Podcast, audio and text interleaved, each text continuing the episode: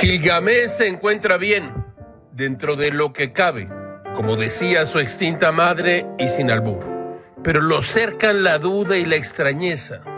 Gamés se refiere al hechizo que ejerce el presidente Andrés Manuel López Obrador, no solo entre sus seguidores, sino más allá. Se le cae la casa a pedazos y su aprobación sigue más o menos firme y le otorgan un bono. Más tiempo, paciencia, nada pasa. La salud, una debacle criminal. El empleo, una catástrofe, pero a nadie le interesa. Cuidado.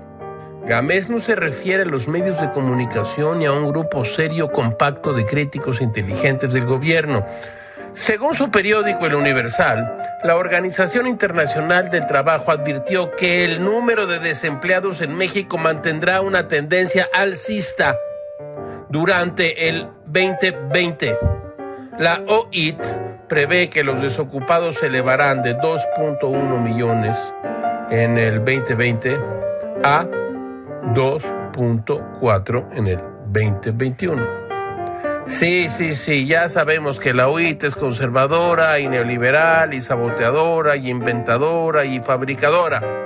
La OIT señala, por cierto, que en México hoy en día sobresale la idea del retroceso de los ingresos laborales.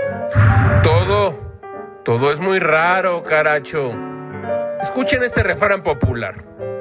Quien da pan a perro ajeno, pierde el pan y pierde el perro.